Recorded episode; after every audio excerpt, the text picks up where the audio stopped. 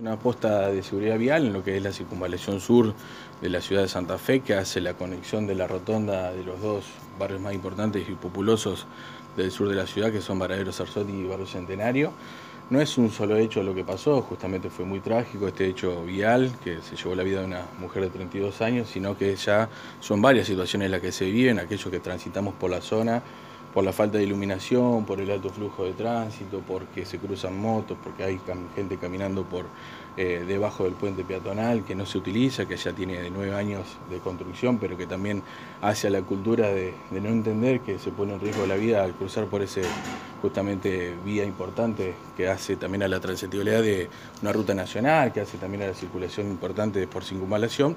Bueno, estamos exigiendo esta aposta de seguridad vial de manera permanente y entendiendo que va a reducir el riesgo, que también el automovilista al momento de ver eh, esa posta seguramente va a reducir su velocidad, también el ordenamiento, el cambio cultural que puede exigir la seguridad vial, en este caso va a hacer que bueno, eh, evitemos estas muertes. Eh. La idea es generar una previsión, tratar de que sabemos que es un tema paliativo lo que estamos proponiendo, pero bueno, a raíz de esta situación urgente queremos que, que se tome intervención. ¿Se puede tomar algún tipo de estudio o realizar análisis para ver cuál es la solución concreta, definitiva para ese lugar? Entendemos que sí, a partir de esta posta también se puede hacer ese tipo de relevamiento, análisis, sabemos también que se puede buscar qué tránsito hay, si es tránsito pesado, de qué manera también se camina, cuánta gente son los peatones que pasan por debajo de ese puente peatonal.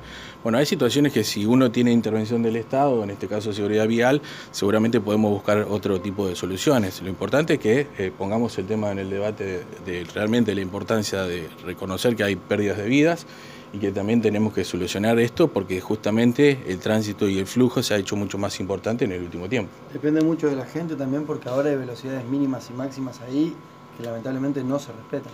Sí, ese es parte del cambio cultural ¿no? y la conciencia vial que tenemos que tener. En ese caso, ese tránsito es de 60 kilómetros, en otros tramos son de 80 y también va superando a 100, pero no solamente pasa eso, sino justamente que la, eh, la forma del riesgo que se toma al momento de cruzar, el motovehículo también a veces por una cuestión de que es un, moto, es un vehículo liviano, se cruzan de manera intempestiva, bueno, hace realmente una situación muy peligrosa. Bueno, creemos que con esa presencia seguramente vamos a reducir los riesgos. ¿Ya hay una situación similar que puede servir como antecedente en la zona de la Fuente de la Cordialidad? Sí, lo tomamos como, como parte del fundamento. En ese momento hubo un trágico accidente que, bueno, también gente de Alto Verde se, se dedicaba a ir a, lo que es la zona universitaria o hacia la costanera este. Bueno, se tuvo que cerrar esa rotonda justamente para evitar eh, siniestros viales.